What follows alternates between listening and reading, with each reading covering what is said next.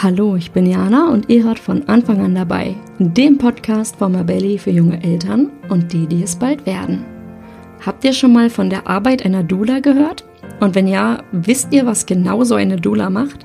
Keine Sorge, ich wusste das bis vor kurzem auch nicht. Dabei kann die Begleitung einer Doula sehr wertvoll für den Start ins Familienleben sein. Doch was unterscheidet die Doula-Arbeit überhaupt von der einer Hebamme? Was für ein Wissen bringen Doulas mit? Und was sollten werdende Eltern bei der Doula-Suche beachten? All diese Fragen beantwortet heute Katrin Buri. Sie ist selbst Doula und gibt im Gespräch auch einen spannenden Einblick in ihre Arbeit. Warum die größten Skeptiker oft die werdenden Väter sind, wieso Doulas auch bei Hausgeburten gefragt sind und mit welchen Kosten Eltern rechnen können, all das erfahrt ihr in dieser Folge. Hört rein!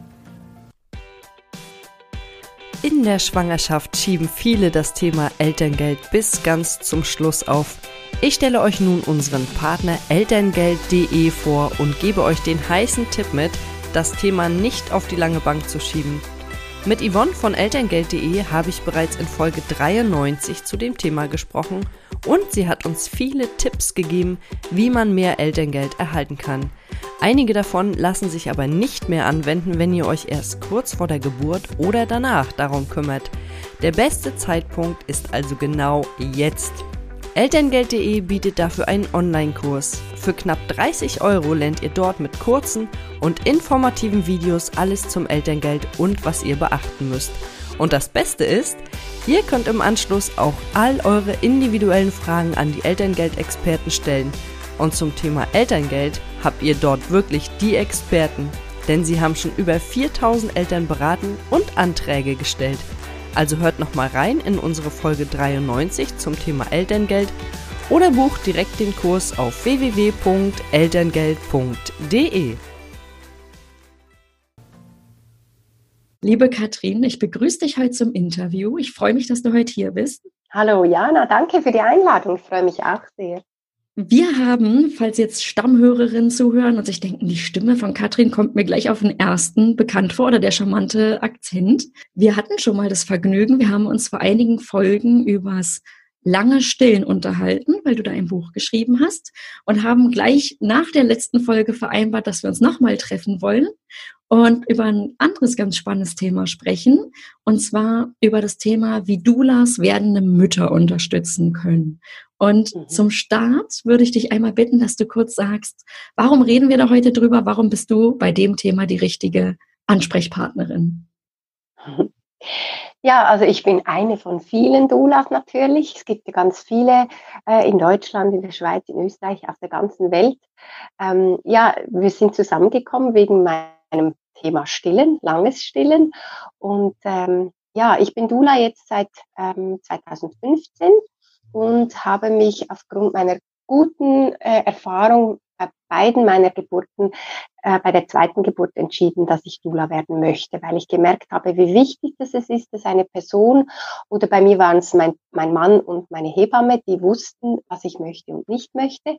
Und das hat mich so bestärkt in dem, dass ich das gerne weitergeben möchte.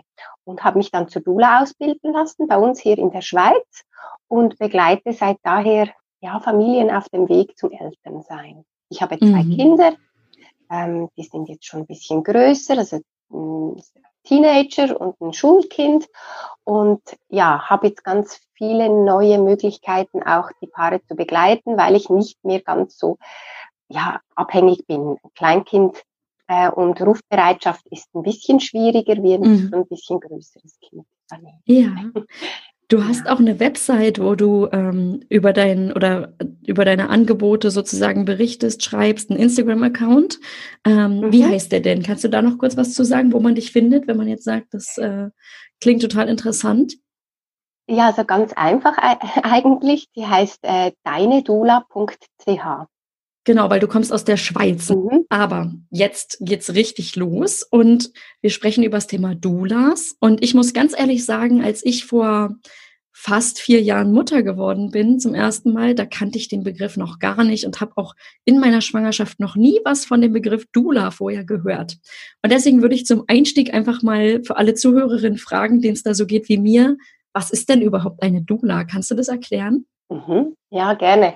Und zwar eine Dula ist ähm, meistens eine Frau. Es gibt auch Männer, die diesen Beruf ausüben, wobei hierzulande nicht, ähm, nicht so oft oder gar nicht. Aber in Amerika gibt es auch Männer, die Doulas sind oder mhm. man nennt es vielleicht dann Dulo.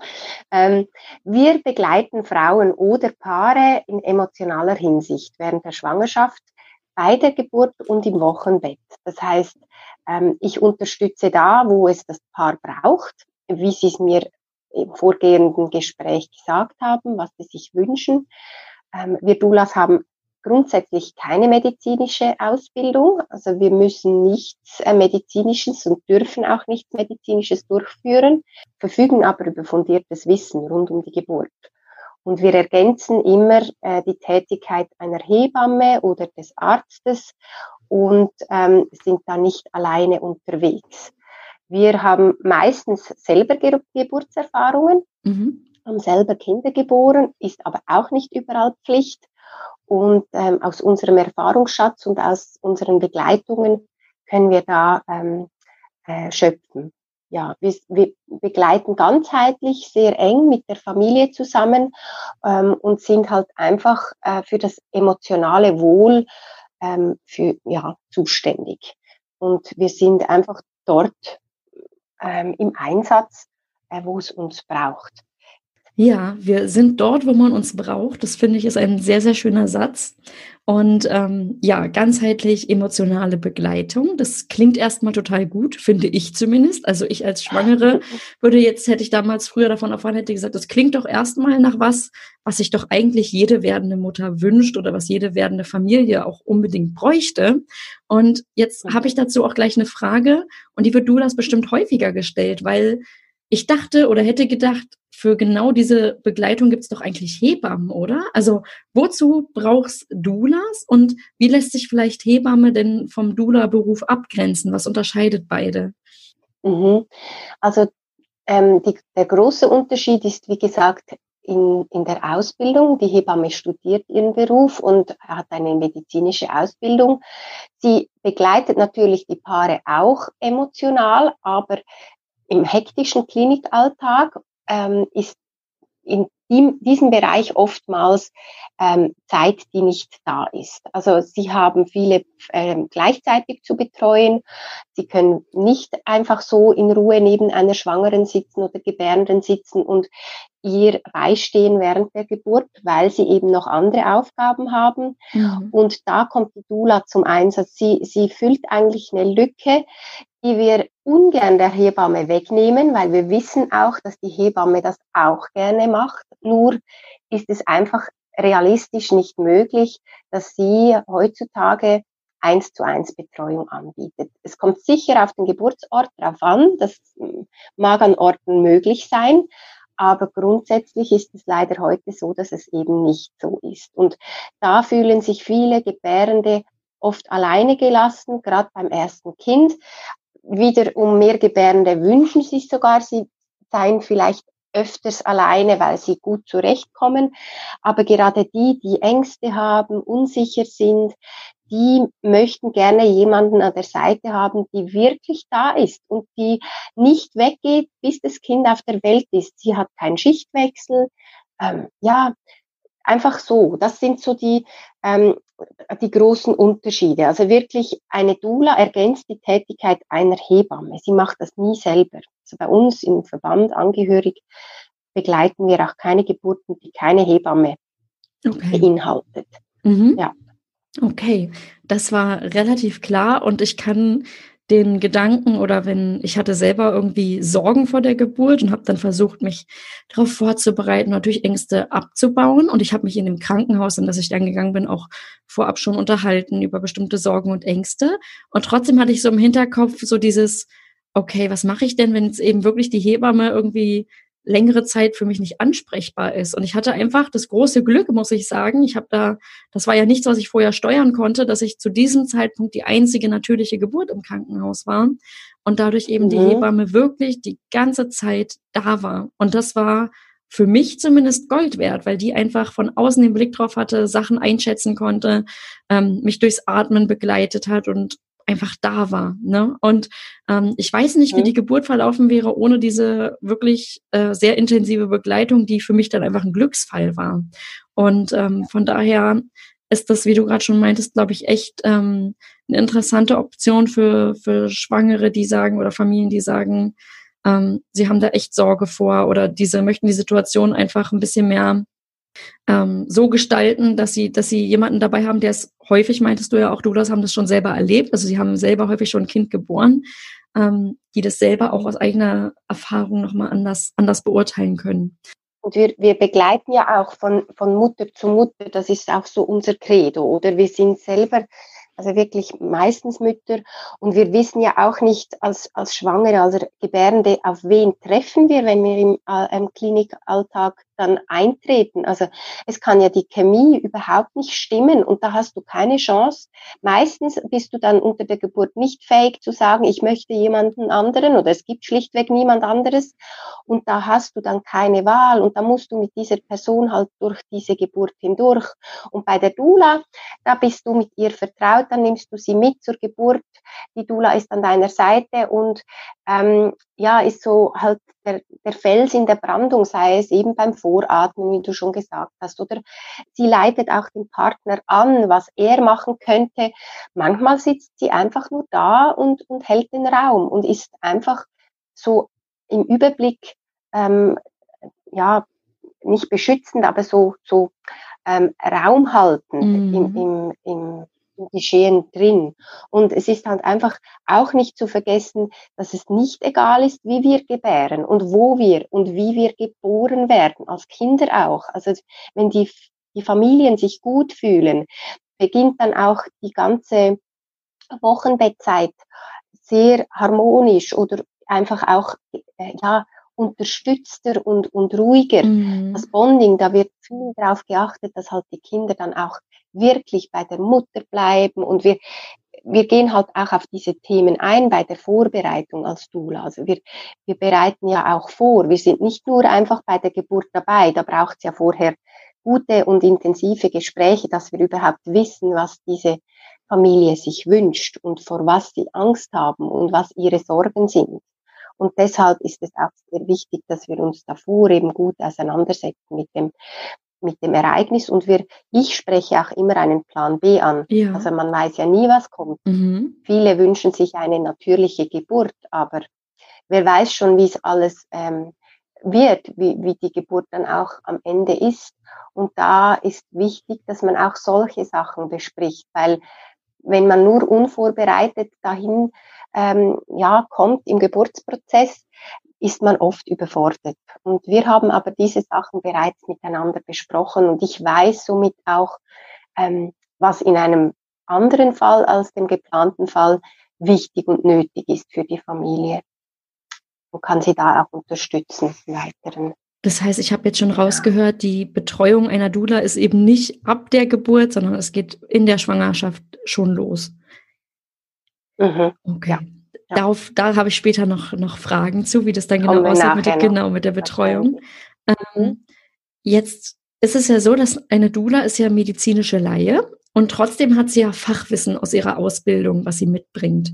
Kannst du mal einen Einblick geben, was in so einer Ausbildung zur Dula vermittelt wird? Und dann würde mich auch interessieren, mhm. oder vielleicht auch viele, die zuhören, die sich für das Thema interessieren, gibt es denn da einheitliche Standards oder ja, irgendwas, wo Eltern sagen können, okay, ähm, hiermit habe ich es jetzt zu tun und das sind sozusagen Anforderungen, die eine Doula erfüllen muss? Mhm. Ja, das gibt es. Und gerade, ich fange jetzt gerade hinten an bei deiner mhm. Frage, ähm, in, in unseren drei deutschsprachigen Ländern Deutschland, Österreich und der Schweiz haben wir den, die Doulas in Verbänden oder Vereinen zusammengefasst. Wir können da beitreten und dort gibt es auch so einen Ethikkodex oder Ehrenkodex, der unterschrieben wird, wenn du da dazugehörst. Und da sind Standards festgelegt. Die sind auch auf der Webseite zu sehen bei den jeweiligen Organisationen. Die Show Notes können wir ja damit noch ergänzen mit diesen drei Vereinen oder Verbänden. Und da wird wirklich auch gezeigt oder aufgezeigt, was eine Doula macht und was sie eben nicht macht. Also wenn man da eine Doula sucht, ähm, dann ist man sicher, dass diese Doula sich auch an diese Vorgaben hält. ja, also so sind wir dann auch ähm, mit einem Standard ähm, ja, gleichwertig unterwegs.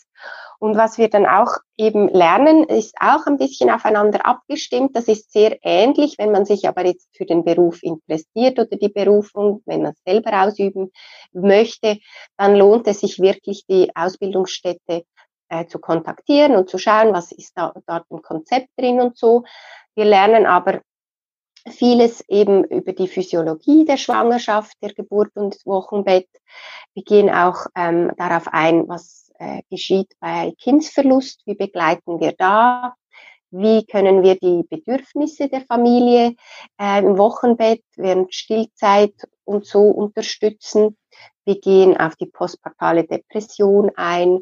Ähm, Ethik und Recht ist ein, ein Begriff, auch das Frausein, die Weiblichkeit, Rituale, das ist auch ein Thema, wo wir ähm, sehr oft auch zusätzlich noch zur Dula-Arbeit unterwegs sind, weil es doch sehr wichtig ist, auch wie wir Frauen ähm, ja im Leben stehen und ähm, wir eben sie auch dort unterstützen können.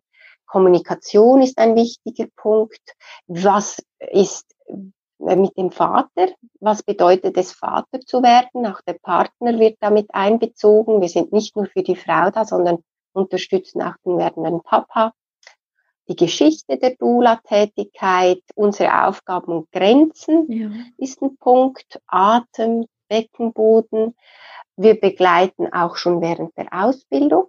Also wir ähm, dürfen da zu niedrigen Tarifen in der Ausbildung Begleitungen äh, anbieten und machen Hospitationen. Das heißt, wir besuchen Kurse, Ausbildungslehrgänge, die wir dann ähm, darüber einen kurzen Bericht in der Ausbildung schreiben müssen.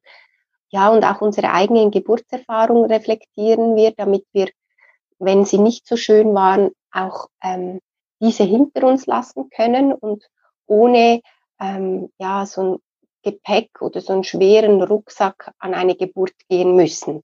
Bei mir war es zum Glück nur positiv. Da kann ich natürlich vieles daraus schöpfen, aber es gibt auch Frauen, die werden genau aus einem anderen Grund Dula, weil sie eben nicht gute Erfahrungen gemacht haben und die Kultur, in der geboren wird, nachhaltig verändern möchten oder mit verändern möchten. Das sind so unsere Themen, die wir die wir begleiten oder die wir bearbeiten der Ausbildung. Mhm. Okay, das klang relativ umfangreich und eben wirklich ähm, nach sehr viel emotionaler Arbeit im Sinne von ähm, erstens sich selber reflektieren und eigene, eigene Erfahrungen im Zweifel gut, gut aufarbeiten und andererseits aber auch mhm. zu schauen, was brauchen denn werdende Familien, ähm, wie kann ich auch bei total sensiblen Themen begleiten? Du hattest gerade angesprochen, wenn jetzt, ähm, ja, wenn es jetzt um äh, Fehlgeburten und solche Geschichten geht, auch da mhm. begleitet ihr. Ähm, ich glaube, einige mhm. von euch sind da auch wirklich spezialisiert drauf, oder? Oder wie ich, ja. ja. Ja, mhm. also man, ich würde schon sagen, äh, für dieses Thema braucht es viel Fachwissen ja. und viel Hintergrundinformationen und da lässt sich manch eine Dula noch zusätzlich ausbilden. Bei uns in der Schweiz ist das ganz eine tolle Ausbildungsmöglichkeit beim Kindsverlust. Mhm. Da macht es schon Sinn, auch so jemanden zu wählen, die da fachlich gut unterwegs ist. Ja. Mhm. Ja. Jetzt würde ich gerne noch wissen, wenn Eltern sagen, Dula-Begleitung ist auf jeden Fall was, was wir uns vorstellen können. Ähm, hast du Tipps, worauf Eltern dann bei der Suche und auch bei mhm. der Wahl achten sollten? Also ich würde mal sagen, ähm, ideal ist es, wenn die Dula nicht allzu weit weg wohnt, vielleicht gerade bei einem zweiten, dritten Kind, wenn die Geburt eher schneller ähm, ja, geht. Aber viel, viel wichtiger ist es, dass die Chemie stimmt zwischen, zwischen allen Beteiligten. Und da bieten wir immer ein unverbindliches Kennenlerngespräch an. Da kann man sich austauschen, Fragen beantworten und dann findet man heraus oder spürt man, ob man ja sich sympathisch ist oder nicht. Und wenn es sich nicht stimmig anfühlt, dann darf sich die Schwangere wirklich weiter umsehen. Und ich gebe ähm, dann auch gerne, wobei ich habe es jetzt noch nie machen müssen, aber wenn ich jetzt eine Begleitung aus irgendeinen Gründen nicht annehmen kann, weil ich vielleicht da schon besetzt bin, gebe ich immer meine Dula-Kolleginnen an, mit denen ich oft zusammenarbeite. Dann sollen sie sich ungeniert noch weiter umsehen, weil es ist nichts wichtiger als, dass man sich wohlfühlt mit dieser mit dieser Frau oder mit dieser Dula. Und am besten mhm. schaut man mal online bei diesen drei Hauptorganisationen nach. Die sind da gut ähm, nach geografischen Gegebenheiten aufgelistet oder interaktive Karte ist bei uns in der Schweiz. Und da kann man mal eine Dula anfragen oder man fragt die betreuende Hebamme. Vielleicht arbeitet sie schon mit einer Dula zusammen. Ähm, wir haben auch bei uns in der Nähe zum Beispiel ein Krankenhaus, die laden uns immer an die Infoveranstaltung ein, uns Doulas, und wir dürfen uns da vorstellen. Also das wäre natürlich auch toll, wenn man das dort erfahren könnte, wo in der Nähe eine Dula ist und so. Und ja, normalerweise kommen die so ab Mitte Schwangerschaft auf eine Dula zu, weil da geht so richtig Geburt. Vorher ist man so mehr mit der Anfangszeit der Schwangerschaft ja, vertraut und äh, unterwegs und nachher geht es darum, die Geburt vorzubereiten und da kommen viele auf die Idee, ja, wie möchte ich das dann? Und dann kommen sie auf eine Dula zu, so. Ähm, manchmal auch erst im letzten Drittel, je nachdem, wann sie zum ersten Mal von einer Dula hören. Genau. Wenn du gerade sagst, ähm, manchmal seid ihr auch bei Infoabenden dabei oder Hebammen arbeiten auch mit Doulas zusammen. Kommt es häufiger vor, dass ähm, Doulas und Hebammen sich sozusagen äh, ja, verbünden oder zusammen ähm, die Betreuung übernehmen, die eine aus medizinischerer Sicht, die andere den emotionalen Part mehr abdecken kann? Also ich, ich würde jetzt nicht behaupten, dass es das sehr oft gibt, aber es gibt es und das ist natürlich wunderschön, weil man kann wirklich dann Hand in Hand zusammenarbeiten.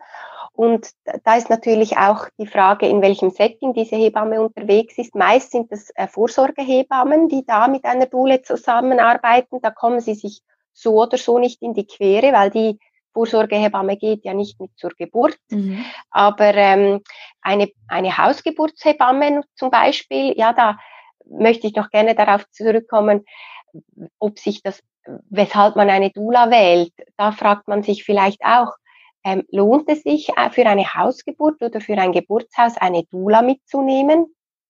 Das ist immer die größte Frage, finde ich, die da entsteht, äh, wenn es um dieses, äh, diesen Geburtsort geht.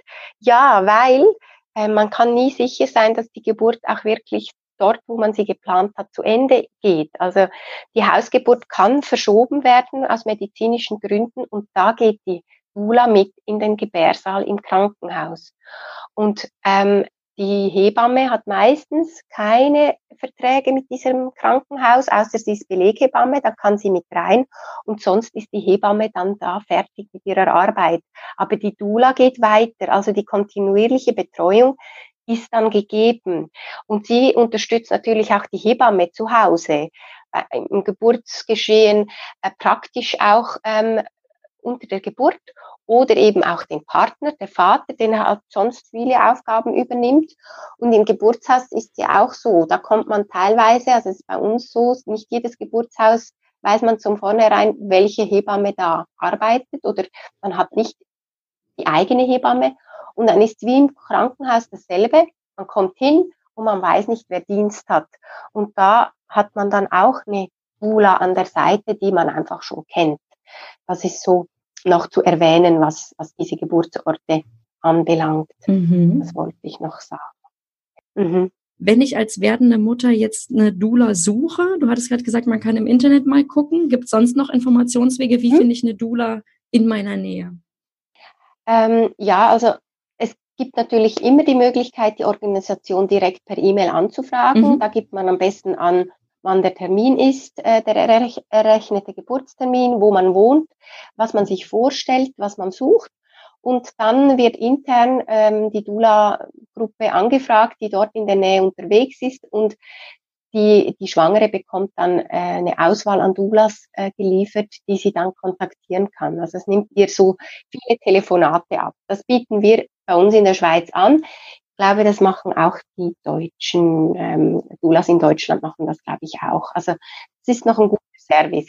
Und sonst wirklich im Internet schauen oder eben bei der Hebamme mal nachfragen oder ähm, ja, Freundinnen fragen, im Internet suchen, ist wirklich eine gute Möglichkeit, eine Dula zu finden. Oder man fragt eine Dula. Und, und, und, also ich, ich habe oftmals Anfragen, auch aus Deutschland, du, ich suche eine Dula, ich weiß nicht, wo suchen, wir haben ja, wir sind vernetzt. Und dann stelle ich die Frage in meiner Dula-Gruppe, auch international, und ich konnte jetzt schon immer auch eine, zwei oder drei Doulas dann auch angeben. Mhm. Also wir sind da sehr gerne bereit, auch zu vermitteln. Mhm. Okay, das heißt aber, ähm, eine gute Anlaufstelle, was du schon ein paar Mal erwähnt hast, das sind auf jeden Fall die Vereine und wir packen sie auch dann in die Show Notes. Ja. Das heißt, dass wir die jetzt nicht lang und sperrig nennen müssen, sondern dass dann jeder, der mehr darüber wissen möchte, einfach in die Show Notes klickt und sich da dann ähm, informieren kann. Das waren auf jeden mhm. Fall gute Tipps. Mhm. Okay, Jetzt nehmen wir an, ich habe eine Dula gefunden. Ich ähm, freue mich, dass ich da sozusagen Erfolg hatte. Und jetzt geht's, ist ja eine ganz wichtige Frage, wann startet denn eigentlich die Betreuung von der Dula? Also nehmen wir an, ich bin ganz am Anfang meiner Schwangerschaft und ähm, habe mich jetzt schon ums Thema gekümmert und ähm, hatte das erste Kennenlerngespräch vielleicht und die Chemie stimmt. Wie geht's dann weiter? Wie sieht mhm. die Betreuung in der Schwangerschaft aus? Also das ist auch wieder ganz, ganz individuell. Es kommen eher selten äh, Frauen auf uns zu. Also bei uns, wir haben schön eine große Anzahl an Doulas in der Schweiz, ähm, die schon am zum Beginn zu uns kommen. Wenn das aber so ist, dann wird meistens erst in ein paar Wochen dann auch der erste Termin für das Vorgespräch definiert, weil die Frau ist dann noch so weit weg von Thema Geburt, dass es gar nicht unbedingt Sinn macht, darüber schon jetzt, sagen wir mal, in der 15. Woche zu sprechen. Mhm. Ähm, aber wir machen auch immer einen Vertrag und wenn er unterzeichnet ist, dann machen wir meistens dann den ersten Gesprächstermin ab. Und der findet oftmals so ab der 30. Schwangerschaftswoche oder ein bisschen vorher statt. Und da bei mir ist jetzt oftmals eine Geburtshypnose, weil ich dieses ähm, anbiete, wo wir uns zu einer individuellen Geburtshypnose treffen zur Vorbereitung. Und dann ist noch ein weiteres Treffen für ähm, vorbereitende Gespräche, damit auch ein Geburtsplan geschrieben werden kann, welcher am Geburtsort dann auch mit der Hebamme besprochen wird und dort deponiert wird. Ähm, das sind so Themen während dem äh, ersten oder zweiten Gespräch. Es geht auch darum, vielleicht Übungen zu zeigen oder den Partner zu instruieren, wenn er Fragen hat. Wir gehen auch darauf ein, was packe ich ein zur Geburt, was ist wichtig, was ist unnötig. Viele Erstgebärende fragen vielleicht auch uns, ja, was soll ich mir überhaupt anschaffen, was braucht es?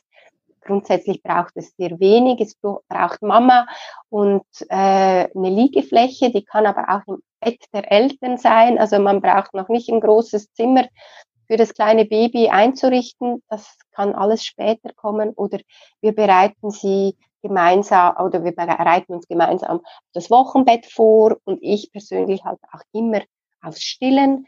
Da gehen wir drauf ein.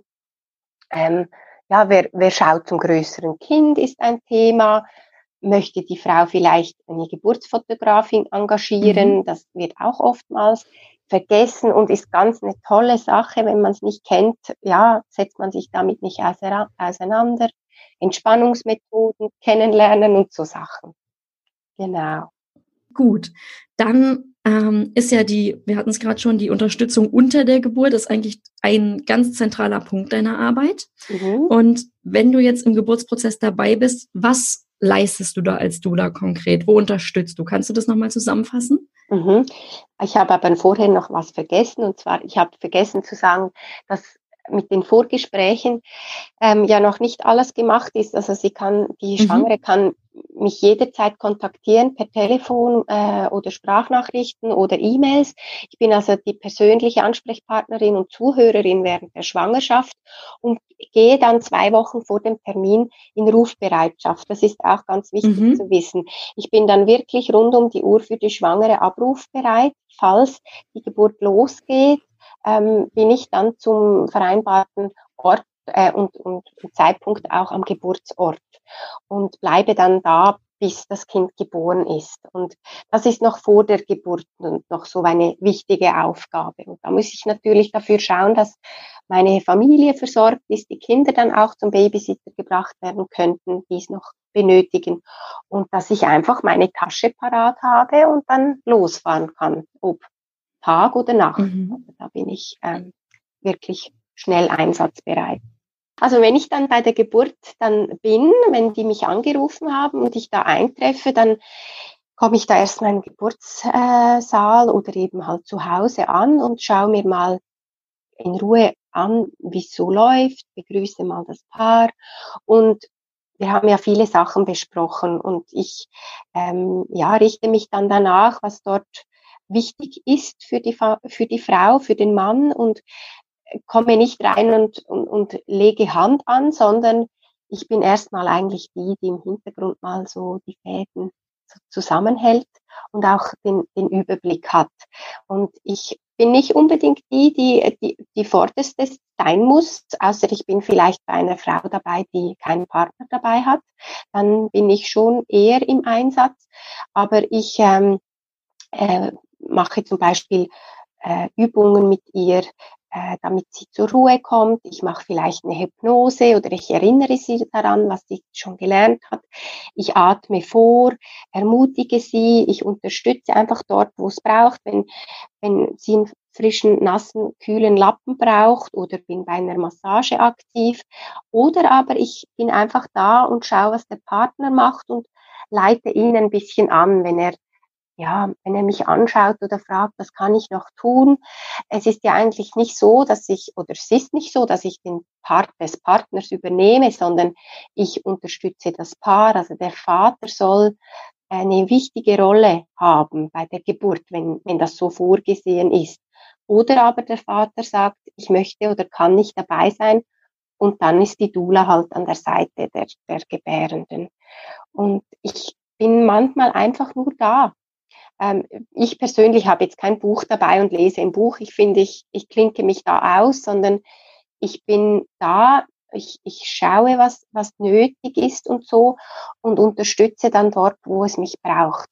Und ich, ähm, mhm. und ich äh, wie soll ich sagen, ich ähm, ermutige auch das Paar, ähm, wieder sich zu besinnen, was war ihnen wichtig, wo können sie sich vielleicht beim Pflegepersonal darum bemühen, um ein Gespräch oder um eine weitere Aufklärung. Ich bin nicht die, die ähm, mit dem Personal spricht für das Paar, sondern das macht der Partner äh, für die Frau. Ich unterstütze dort aber einfach zum zum Zurückbesinnen, was ist wichtig und wo sollten jetzt ähm, Entscheidungen getroffen werden. Aber die nehme ich den Paaren nicht ab. Also ich, ja, ich bin einfach da, um äh, sie zu unterstützen, die nötigen Informationen zu beschaffen, damit sie sich dann äh, entscheiden können. Und was ich auch nicht mache, eben wie schon anfänglich gesagt, ich habe keine medizinischen Handlungen, die ich ausführen darf und kann, wie CTG ablesen oder anlegen, Blut messen, untersuche, ähm, mache ich überhaupt nichts. Und was ich auch nicht mache und wir alle nicht machen von unseren drei Vereinen in, der, äh, in diesen deutschsprachigen Ländern, wir begleiten keine Alleingeburten, also wo eine Hebamme nicht geplant ist zur Geburt, da ist auch keine Dula dabei. Da äh, dürfen wir nicht ähm, ja, diese Rolle der Hebamme übernehmen. Eine Alleingeburt sollte eigentlich eine Alleingeburt sein, wenn die Frau das so möchte, ist aber halt ein Thema für sich, wo ich gar nicht mhm. weiter darauf eingehen möch möchte eigentlich okay. als Dula. Genau. Mhm. Okay, das heißt aber, ich habe jetzt rausgehört, ähm, als Dula übernimmt man, nimmt man sozusagen keine Verantwortung in dem Sinne ab. Man hilft eher dabei, dass die Paare und ähm, vor allem auch die Mutter ähm, ja, die Entscheidungen treffen kann, die für sie jetzt gut wären oder hinterfragt nochmal bestimmte Sachen, wo man vielleicht selber in der Situation gar nicht so den Blick von außen drauf hätte oder ähm, ja, wo man vielleicht einfach erstmal hinnehmen würde und ähm, da gehst du nochmal hin, äh, unterstützt, ermutigst und äh, schaust sozusagen, was, was wo, worauf, worauf soll es hingehen, wie kann die Geburt gut, gut laufen. Und ich mache jetzt zum Beispiel auch nicht, also ich stehe jetzt nicht hin wie ein Löwe und sage, nein, ähm, stopp, Klinikpersonal. Ja. Das kann und mhm, darf klar. ich nicht. Also ich, ich vermittle, mhm. ich, ähm, ja, ich schaue, dass das Paar die nötigen Informationen bekommt, ähm, aber ich bin nicht die, die zwingend für eine natürliche Geburt hinstehen kann, weil es gibt wirklich Gründe, da da braucht es einen anderen Weg und da begleite ich dann eben auch diesen Weg. Also es muss, oder wenn eine Frau sagt von Anfang an, ich möchte einen Kaiserschnitt, ist völlig okay für mhm. uns. Also wir sind wertfrei in diesen Belangen, aber es sind schon eher Frauen, die eine Dula suchen, die eine natürliche Geburt anstreben, auch nach einem Kaiserschnitt natürlich, oder die halt schwierige erste Geburt gehabt haben, oder Frauen, die sehr jung sind, die halt niemanden sonst mitnehmen könnten oder Frauen mit Missbrauchs- oder Gewalterfahrung, auch teilweise unter der Geburt, die einfach dieses Thema gut abgedeckt haben möchten. Aber da bin ich nicht die, die dazwischen steht, sondern mehr die Frau ermutige, ähm, eben auf sich zu hören, was für sie gut ist und was nicht. Also ich, ich bin einfach da für diese Situation, wie sie gerade ist, wenn halt ein Kaiserschnitt jetzt Thema ist oder äh, zwingend notwendig ist, da ist es notwendig und da begleite ich dann die Frau und den Partner auf diesen Weg.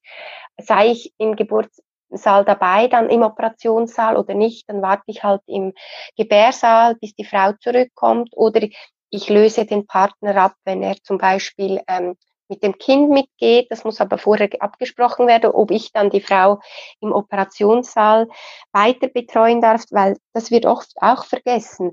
Das Baby geht raus, vielleicht der Papa geht mit und die Frau liegt da ganz alleine. Also nicht alleine natürlich, mhm. aber sie fühlt sich alleine, weil da um sie herum alles fremde Menschen hinter Masken sind. Und und da kann eine Dula natürlich sehr viel Sicherheit geben. Auch, wir werden wirklich auch für geplante oder ungeplante Kaiserschnitte äh, eingesetzt. Genau, also auch da ähm, kann es uns, kann, kann eine Frau uns gut gebrauchen. Okay. Sicher. Jetzt ist die Geburt hoffentlich gut verlaufen und die Familie ist ähm, erstmal glücklich, dass das alles geklappt hat. Und jetzt endet deine Betreuung, endet ja, du hast von angesprochen, dass ihr in der Ausbildung auch über das Thema Wochenbett redet. Das heißt, ich höre da jetzt raus, mhm. nach der Geburt ist eine Dula auch weiterhin noch für die Familie da. Wie lang ähm, wird dann noch weiter betreut und wie sieht dann nach der Geburt die Betreuung aus? Ja, also bei mir ist so, ich begleite die Paare so lange darüber hinaus, bis eigentlich das Abschlussgespräch geplant ist. Das kann sein, nach ein paar wenigen Wochen oder es kann auch erst zwei, drei Monate später sein, nach der Geburt. Ähm, sie kann mich da nach der Geburt auch jederzeit wieder kontaktieren. Ich ähm, bin mit einem offenen Ohr auch für Fragen und Sorgen im Wochenbett und in der Stillzeit da. Ähm, wir haben doch die Geburt gemeinsam erlebt und das verbindet. Und häufig entstehen danach noch Fragen und wir klären diese oder eben wir machen beim Abschlussgespräch, also ich begleite oder ich besuche das Paar meistens im Wochenbett noch auf der Gebärabteilung kurz zu einem kurzen Besuch und eben dann das zweite äh, Treffen ist dann so ein Abschlussgespräch. Da wird wirklich die Geburt nochmal zusammen reflektiert, Fragen beantwortet oder auch weitervermittelt an weitere äh, ja, Fachpersonen, sei es Stillberaterinnen oder wenn es Fragen rund ums Tragen gibt. Wenn wir das nicht selber als Angebot haben, Dulas, äh, dann, also dann äh, geben wir solche Adressen weiter. Und ich stelle für mein Paar auch immer eine Adressliste zusammen von der Umgebung, wo sie wohnen. Da gibt's Adressen wie äh, auch für später so ein Notfallkurs für Säuglinge oder eine Stillberaterin, Trageberaterin wird aufgelistet, ähm, mögliche Kinder, ähm, und so. Mhm. Einfach, dass die Frau sich auch einfacher dann in, ins Muttersein eingewöhnen kann.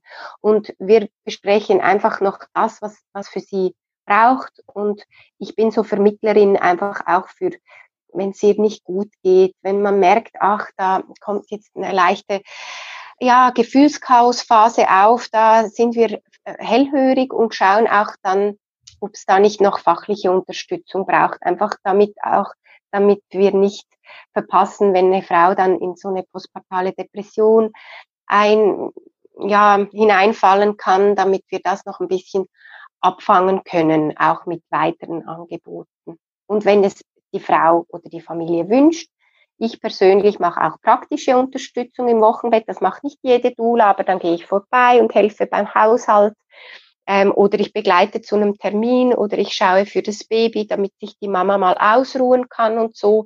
Das ist bei mir jetzt auch noch ein Zusatzangebot. Das ist dann zusätzlich zu der Geburtsbegleitung noch ein Paket äh, Wochenbettunterstützung. Ah, okay. Mhm. Ja, weil oft fehlt das, äh, oft fehlt die Familie, die Großfamilie, das Umfeld, welches unterstützend da ist. Und ähm, die Dula hat man doch schon während der Geburt kennengelernt. Oder man bucht eine Dula halt auch nur für Wochenbett. Das gibt's immer mehr auch, ähm, dass wir da noch zusätzlich unterstützen können. Okay. Ja, und dann ist dann irgendwann die Verbindung, äh, ja, löst sich dann. Auch die Vertrautheit, ja, irgendwann ist das vorbei. Also die Vertrautheit ist nicht vorbei, aber die Begleitung endet irgendwann mal und verläuft sich und vielleicht kommt die Frau dann wieder bei einem weiteren Kind auf dieselbe Dula zurück und dann darf das wieder von neuem beginnen. Ja, ich finde, so ein bisschen klingt es, also ich erinnere mich noch an die Zeit nach der Geburt, die ersten Wochen fand ich wirklich, das war eine sehr, sehr große Umstellung. Und dann gab es da diese Tage, wo ich nur geweint habe nach der Geburt. Und ähm, alles war ganz neu und anders, aber so nach ich würde sagen, die ersten drei Monate, als die schon mal geschafft waren, habe ich mich schon wesentlich sicherer gefühlt. Ist das vielleicht auch ein Grund, dass das ein guter Zeitpunkt ist, wo man sagen kann, ähm, jetzt kann sich eine Dula schrittweise weiter zurückziehen, beziehungsweise die Eltern kommen auch weniger wahrscheinlich auf sie zu. Zumindest ging es mir so. Am Anfang habe ich ähm, mhm. überall hin Fragen gerichtet und irgendwann findet man sich ja auch mehr, hoffentlich als Eltern und kommt mehr in die Rolle rein. Mhm. Mhm. Das ist schon so. Also es wird bestimmt in der Anfangszeit nach der Geburt mehr nach der Dula gefragt oder nach Fragen, äh, noch Fragen gestellt als später. Und dann ist es eben auch ganz schön, wenn man sich dann zum Abschlussgespräch nochmal trifft. Man ist so ein bisschen angekommen als Familie und darf aber nochmal einen Rückblick machen auf die Geburt. Man, manche Dulas bringen ähm, noch die Fotos vorbei, die sie vielleicht selber gemacht haben, weil keine Fotografin anwesend war oder ja, bringen noch ein kleines Geschenk mit und so. Und da darf sich dann einfach nochmal ähm, alles, darf man noch alles nochmal Revue passieren. Und das sind ganz schöne Besuche, die wir da noch mit der Familie gemeinsam äh, haben dürfen. Mhm. Ja, aber irgendwann sind sie dann gesettelt und zufrieden und können dann den Weg alleine gehen ohne, ohne die Dula. Aber bis es soweit ist, sind wir dann für sie noch da. Ich finde, das klingt nach einem sehr, also der Dula-Beruf klingt nach einer sehr, sehr langen Zeitspanne, wo ich ja die Familien im Zweifel schon auch begleite.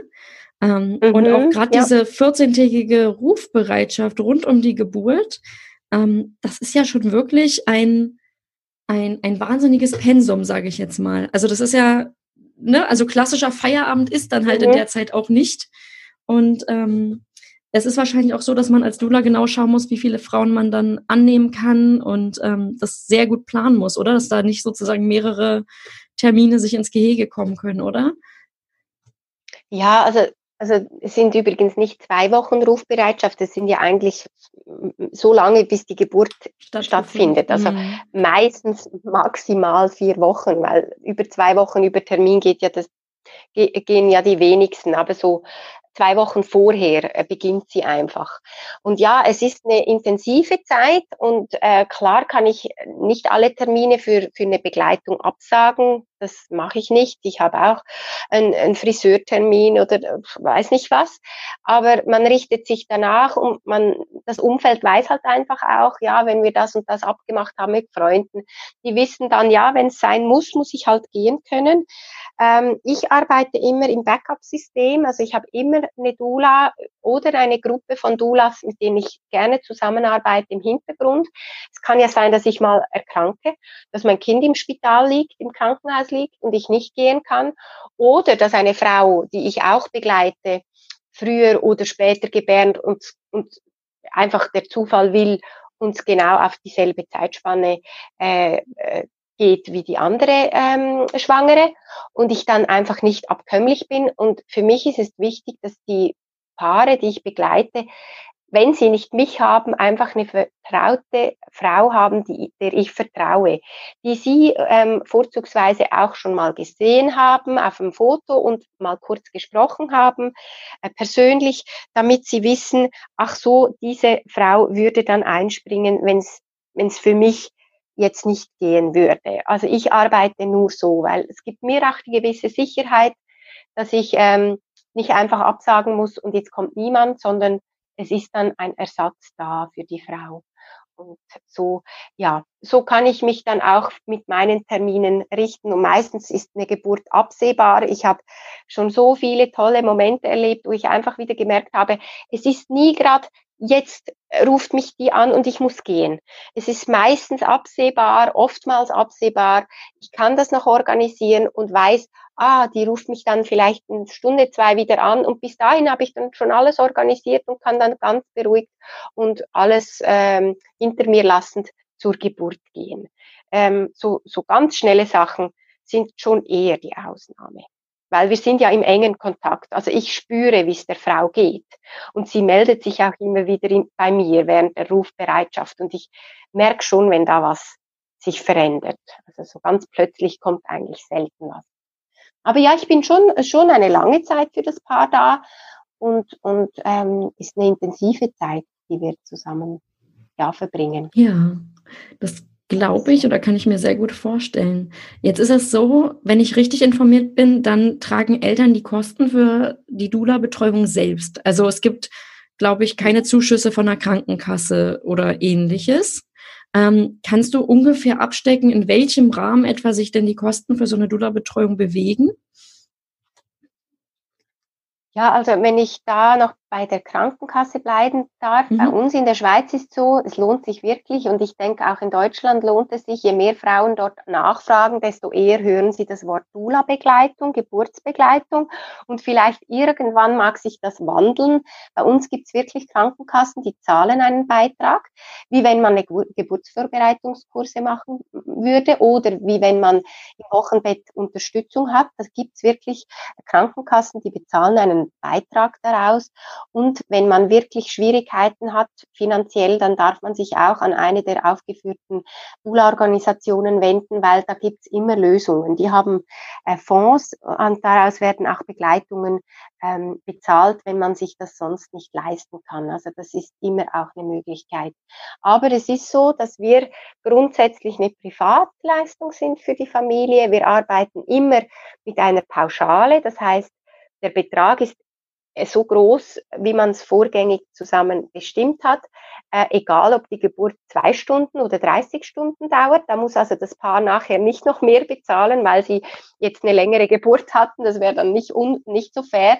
Wir haben so eine Overall-Kalkulation gemacht, wo man einfach ja halt damit rechnen muss, die eine geht länger, die andere geht weniger lang. Ähm, es ist noch schwierig zu sagen, was der Preis ist. In Deutschland gibt es vom Verband her kein keine Empfehlung, weil die Unterschiede regional sehr mhm, groß sind. Mhm, äh, Nord, Nord, Süd, Ost, West und so. Bei uns in der Schweiz ist es ein bisschen anders. Ähm, da gibt der Verband einen Minimalpreis vor. Mhm. Ähm, der ist jetzt bei uns bei 900 Schweizer Franken.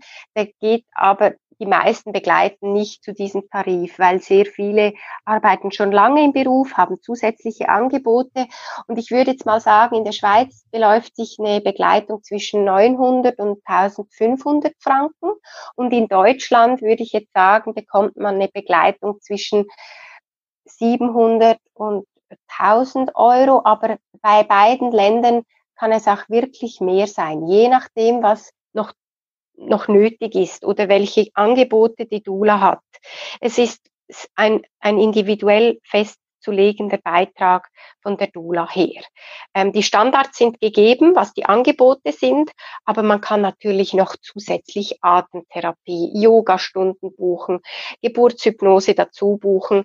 Aber so das Rundumpaket, was alles ja, standardmäßig beinhaltet, sind so diese, diese Tarife. Einfach so im Rahmen, in diesem Rahmen. Aber immer sehr individuell. Ich habe fast zum Abschluss noch eine Frage an dich. Und zwar, wenn ich als werdende Mutter zum Beispiel merke, ich wünsche mir so eine Dula-Betreuung und ähm, dann kann es ja sein, das kann ich mir zumindest gut vorstellen, dass das Umfeld da irgendwie kritisch hinterfragt oder das nicht so richtig nachvollziehen kann und eben auch erstmal sagt, naja, da gibt's jetzt eine Hebamme. Und klar kann ich dann auch erklären, warum ich mir das wünsche, aber ich weiß, dass nicht alle oder dass das nicht immer was bringt. Hast du das schon mal mitbekommen, dass jemand nicht so verständnisvoll reagiert hat oder dass das eine Frau ähm, erlebt hat? Und was würdest du einer Frau, die das, die das befürchtet oder die das vielleicht erlebt, äh, in so einer Situation raten? Was kann sie tun? Also ich habe jetzt nur immer so erlebt, dass ähm, Familienmitglieder einer Schwangeren, die sich so etwas sucht, eigentlich immer positiv reagiert haben. Gerade mhm. auch Frauen, die keinen Partner haben. Da ist die Familie extrem froh, haben sie für ihre Tochter jemanden an der Seite und nicht die Mutter muss mit. Manchmal möchte das die Schwangere ja auch nicht äh, die eigene mhm. Mama mitnehmen.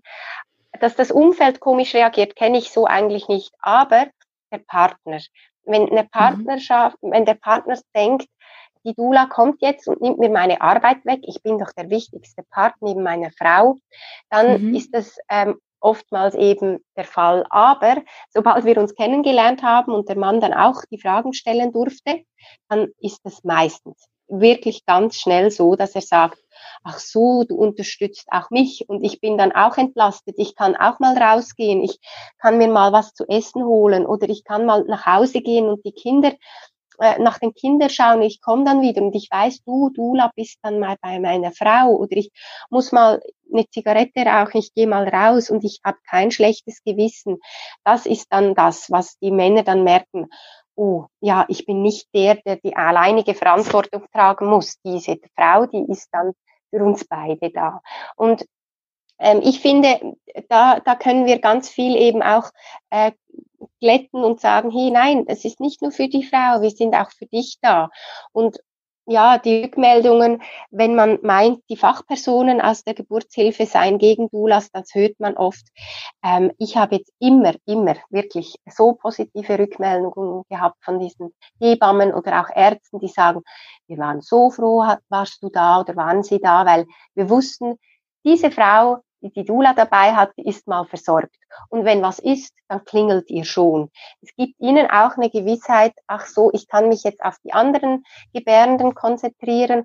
Und diese, diese Vorurteile, die räumen sich so schnell auf, wenn man mal einen Kontakt mit einer Dula hat. Ich glaube, man muss die Chance haben, äh, das zu erleben, dass man dieses mm. Vorurteil nicht mehr hat.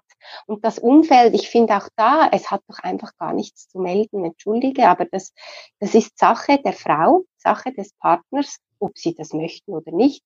Wie danach beim Stillen auch, da geht es ja auch darum, was, du stillst noch mit sechs Monaten, hat doch überhaupt niemand was zu sagen. Also ich finde, ja, da sollte man sich auf sich besinnen und sagen, was tut mir gut, was möchte ich gerne für mich und, die, und der Rest soll, soll reden. Und wenn es ums Geld geht, da ist halt manchmal auch noch so ein bisschen kritischer Punkt.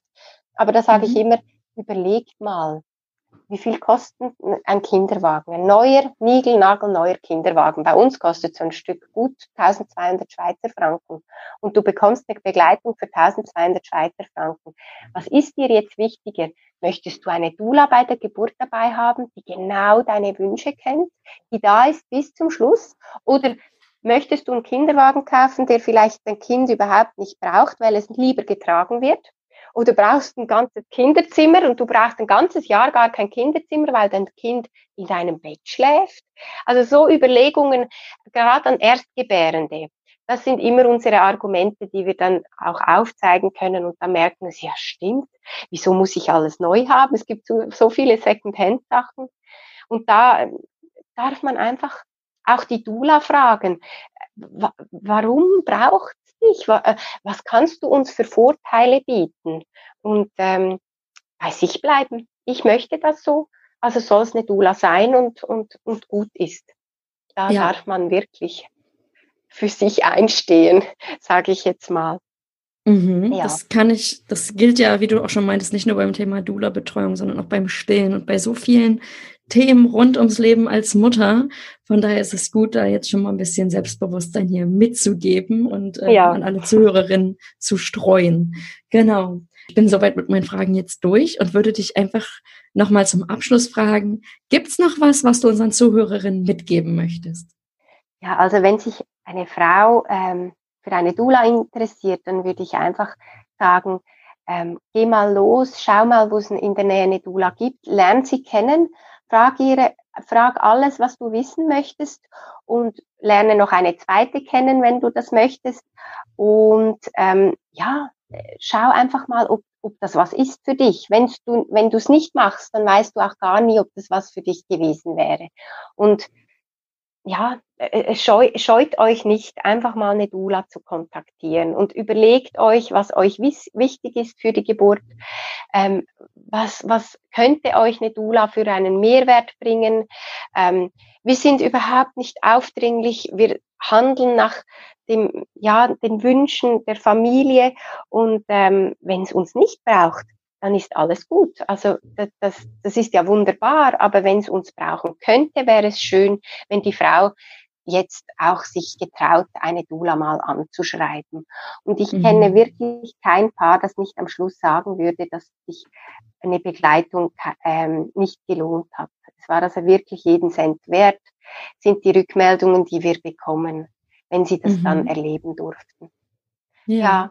Also ich, ich freue mich für alle meine Freunde, Dula-Kolleginnen und, und Freundinnen, die unterwegs als Dula sind, wenn, wenn Frauen auf sie zukommen und wir da die Geburts- und Gebärkultur ein bisschen ins Positive verändern dürfen. Einfach mehr ja. zum Natürlichen und zum ähm, Individuellen begleiten. Mhm. Ich finde, es klingt nach einem, also auch wenn ich die Anstrengung des Jobs sicherlich sehe, es klingt nach was total Positivem, weil ihr ja wirklich im besten Falle Familien eine ganz, ganz wertvolle Hilfe gebt an so einer wichtigen Stelle, weil du hast es vorhin schon mhm. gesagt, es ist eben nicht egal, wie wir gebären und wie wir geboren werden, Mhm. Und ähm, ja, ich hoffe, dass diese Folge einen Beitrag dazu leistet, dass eben ähm, mehr Frauen auf das Thema aufmerksam werden, gucken, ob das was für sie ist. Und ähm, ja, es war sehr interessant, was du heute verraten hast. Ich habe auch noch viel gelernt, obwohl mhm. ich ja, nachdem ich dann von Dulas erfahren habe, mich ein bisschen mit dem Thema und auch schon in den Recherchen natürlich ein bisschen mit dem Thema auseinandergesetzt habe. Ähm, mhm. War einfach nochmal interessant, so einen Rundumblick zu hören. Und ich finde, man hört total bei dir, dass du für das Thema ähm, ja, dass das einfach ein Thema ist, was dir Freude macht. Du hast ganz ruhig gesprochen, aber man hört richtig so eine Wärme in der Stimme und ich glaube, ähm, du hast da vielleicht nicht nur einen Beruf, sondern vielleicht eine Berufung sogar gefunden, vor allem wenn die Rückmeldungen so positiv auch immer sind. Genau. Ich bedanke mich jetzt bei dir für das Interview. Es war sehr schön. Danke dir, Jana. Ja, es hat mir auch Freude gemacht und es ist wirklich so. Es, es erfüllt mich mit Freude, wenn ich Paare und Familien so begleiten darf. Es ist mhm. einfach schön ja. Sehr schön. Ja. Das ist, das mhm. ist toll. Das ist ein schönes, sind schöne Abschlussworte nochmal. Vielen Dank. Danke dir. Und jetzt nach dem Gespräch glaube ich zu wissen, warum Katrin so viel Wertschätzung in ihrer Arbeit als Dula erfährt. Ich finde, sie strahlt eine angenehme Ruhe aus und es ist total rauszuhören, wie gern sie Familien begleitet. Danke für das schöne Gespräch an dich, Katrin. Und alle, die gerade zuhören, wissen jetzt bestimmt mehr über die Option, sich von einer Dula unterstützen zu lassen. Egal, ob das was für euch ist oder nicht, ich wünsche euch von Herzen einen guten Start ins Familienleben und dabei eine bestärkende Begleitung. Eure Jana. Wenn euch der Podcast gefallen hat, dann abonniert ihn bei iTunes, Spotify oder wo auch immer ihr uns hört, um keine neuen Folgen mehr zu verpassen.